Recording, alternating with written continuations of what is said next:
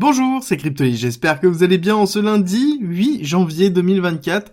On se retrouve aujourd'hui pour parler BTC, pour parler crypto, pour parler actualité, pour parler graphique, parce qu'il se passe beaucoup de choses. Forcément, on est dans la semaine cruciale de validation des ETF, et on commence tout de suite.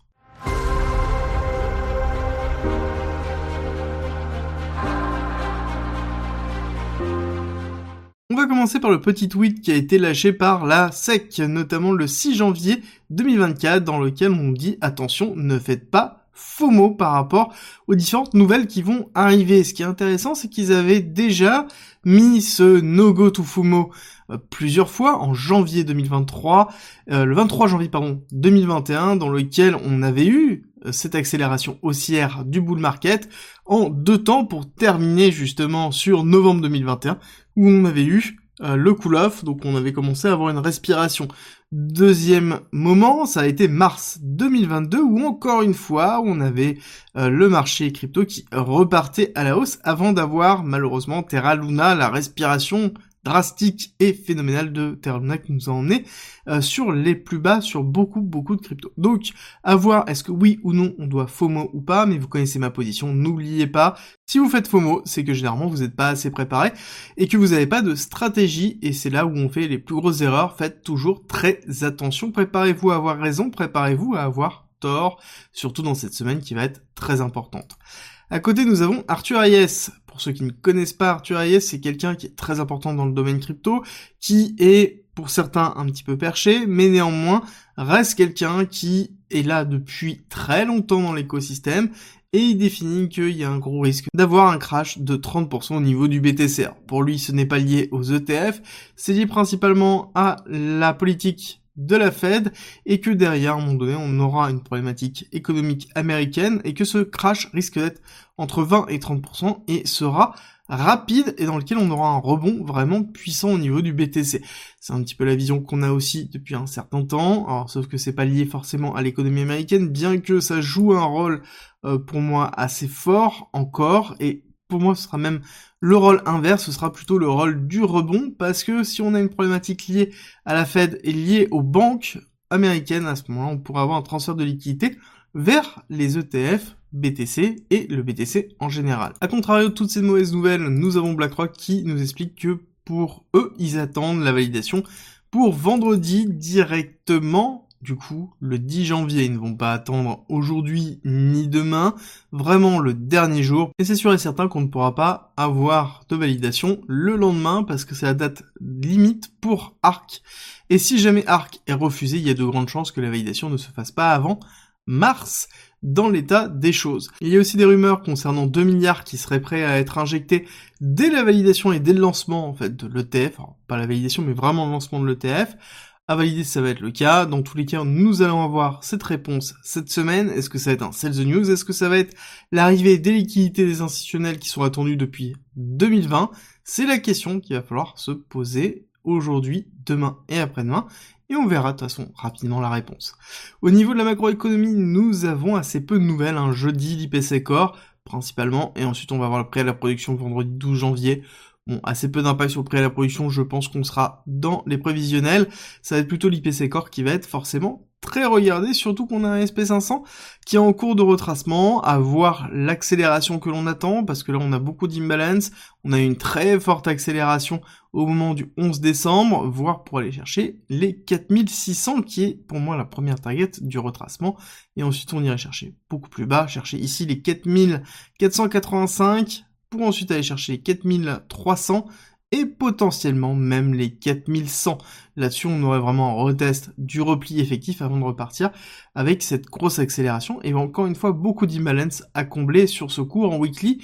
Donc, on a normalement une tendance à aller combler ces inefficiences de marché.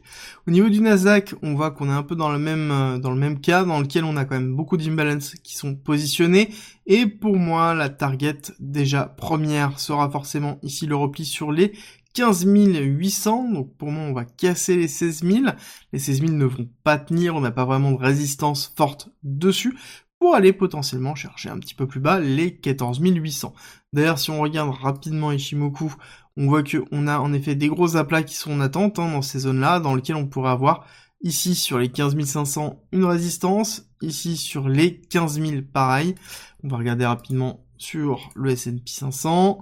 On voit que le S&P 500, c'est beaucoup plus bas. On voit bien qu'on a une résistance euh, beaucoup moins élevée sur Ishimoku au niveau du S&P 500 que sur le Nasdaq. C'est quand même temps logique, étant donné qu'on a une surperformance de la tech américaine. Et on voit bien que on a une tech américaine qui sur le long terme, parce qu'Ishimoku c'est toujours une vision long terme de grosses trends qui sont en train de se former, et on voit que la trend US sur la tech est quand même beaucoup plus forte que sur le S&P 500, ce qui montre aussi la force du Nasdaq potentiel et du rebond, je pense, qui risque d'être très agressif. À partir du moment où on arrivera dans les zones importantes. Au niveau du BTC, on va avoir encore une fois une semaine dans ce range que l'on a déjà depuis plusieurs semaines, hein. depuis décembre on voit que on oscille dans ce range où on a des petites exceptions où on va chasser la liquidité et ensuite on repart avec cette bougie notamment de la semaine dernière qui est vraiment très impressionnante. Hein. Bougie, quand on regarde la volatilité, on voit très bien en fait cette typologie de bougie là où on a une très grosse volatilité dans la semaine mais on a clôturé aux mêmes positions que la semaine donc globalement aucune volatilité quand on regarde euh, à la semaine voire au mois et justement, on recommence une semaine de ce style-là. La question est, est-ce que oui ou non, on va avoir un retour de volatilité? Normalement, oui, parce que quoi qu'il arrive, on est censé avoir une nouvelle au niveau des ETF. Clairement, ce type de range, ce type de construction de liquidité sont propres à une latéralisation en amont de la préparation d'une nouvelle. La question est, est-ce qu'on va avoir un sales news?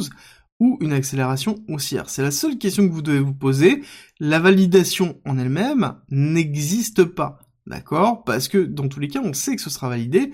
La seule question est quand? Est-ce que ce sera en mars? Est-ce que ce sera sur ce planning là, ces trois prochains jours qui arrivent? Et je pense fortement que dans tous les cas, on aura une réaction du marché qui sera violente, que ce soit à la baisse, que ce soit à la hausse.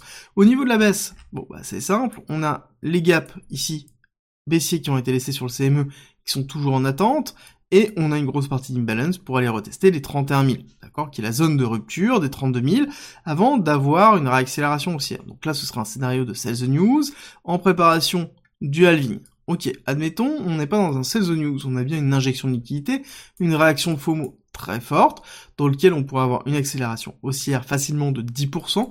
Donc 10% à ce moment-là, ça nous amène, hop, on prend le cours actuel, 10% nous amène directement à 48 000 et on pourrait même aller chercher plus haut, aller chercher les 51, 52 000 avec quasiment 20% de hausse assez rapidement. Ensuite, il va falloir regarder la structuration.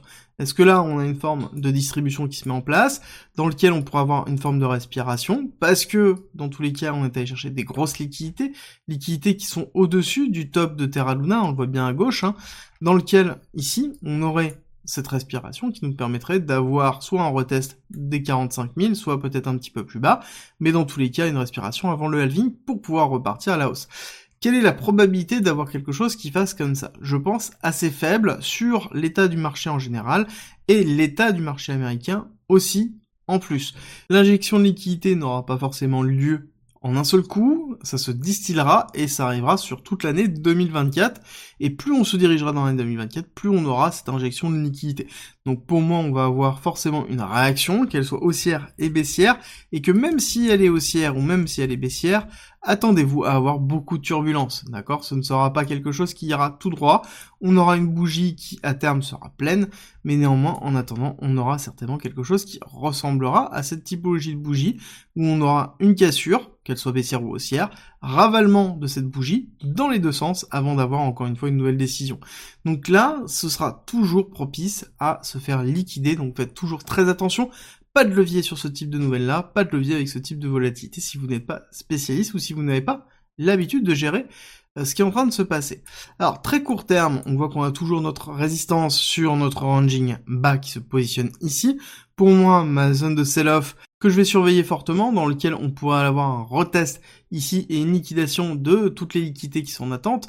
On voit bien qu'on a beaucoup de monde qui est justement sur ce point crucial qui a été laissé à 44 400, 44 500, dans lequel on va aller chercher, hop, ici, des liquidités. Si on se positionne ici, ça veut dire qu'on liquide ça, on liquide tout ça, donc on se positionne potentiellement pour combler le petit imbalance qui reste, pour faire un sell-off. C'est un petit peu l'idée. Si jamais on rentre là, c'est un setup que je vais aller chercher parce que globalement on est assez faible en termes de risque. Et si jamais on va se positionner ici, là je regarderai si on est sur un cours qui est relativement faible ou pas.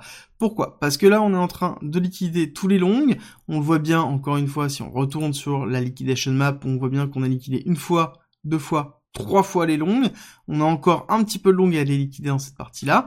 Mais à côté, moi quand je regarde, je vois que j'ai un CVD spot qui est en train de remonter. D'accord? Donc là, potentiellement, on est en train d'essayer d'anticiper sur du spot l'achat euh, sur la nouvelle, donc la validation de l'ETF, donc qui serait plutôt positif. Donc là, c'est un peu un positionnement qui est en train de se faire.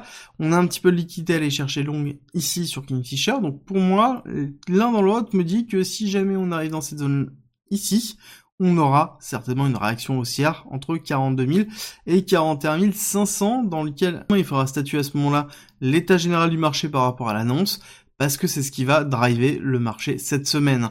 On peut faire des plans sur la comète sur du court terme, néanmoins on attend un événement haussier ou baissier et que cet événement va être tellement fort et tellement attendu qu'on risque d'avoir de l'hyperspéculation même 48 heures avant la validation potentielle de l'ETF ou le refus potentiel de l'ETF. Plus on va se diriger vers le 10 janvier, normalement plus on est censé voir une augmentation de la volatilité et une augmentation de la manipulation avec des mouvements de cours erratiques. Donc faites toujours très très attention. Order flow, pas grand chose à dire, hein. on est vraiment relativement flat. Sur les open interest, donc on voit qu'on est en train de patienter sur l'arrivée de l'annonce et la probabilité qu'on reste sur quelque chose de flat comme ça à l'ouverture du marché américain reste quand même très faible. C'est terminé pour aujourd'hui, j'espère que cette vidéo vous a plu. Si c'est le cas, n'oubliez pas de me laisser un like et un commentaire. Et nous, on se retrouve à 13h30 pour Ethereum.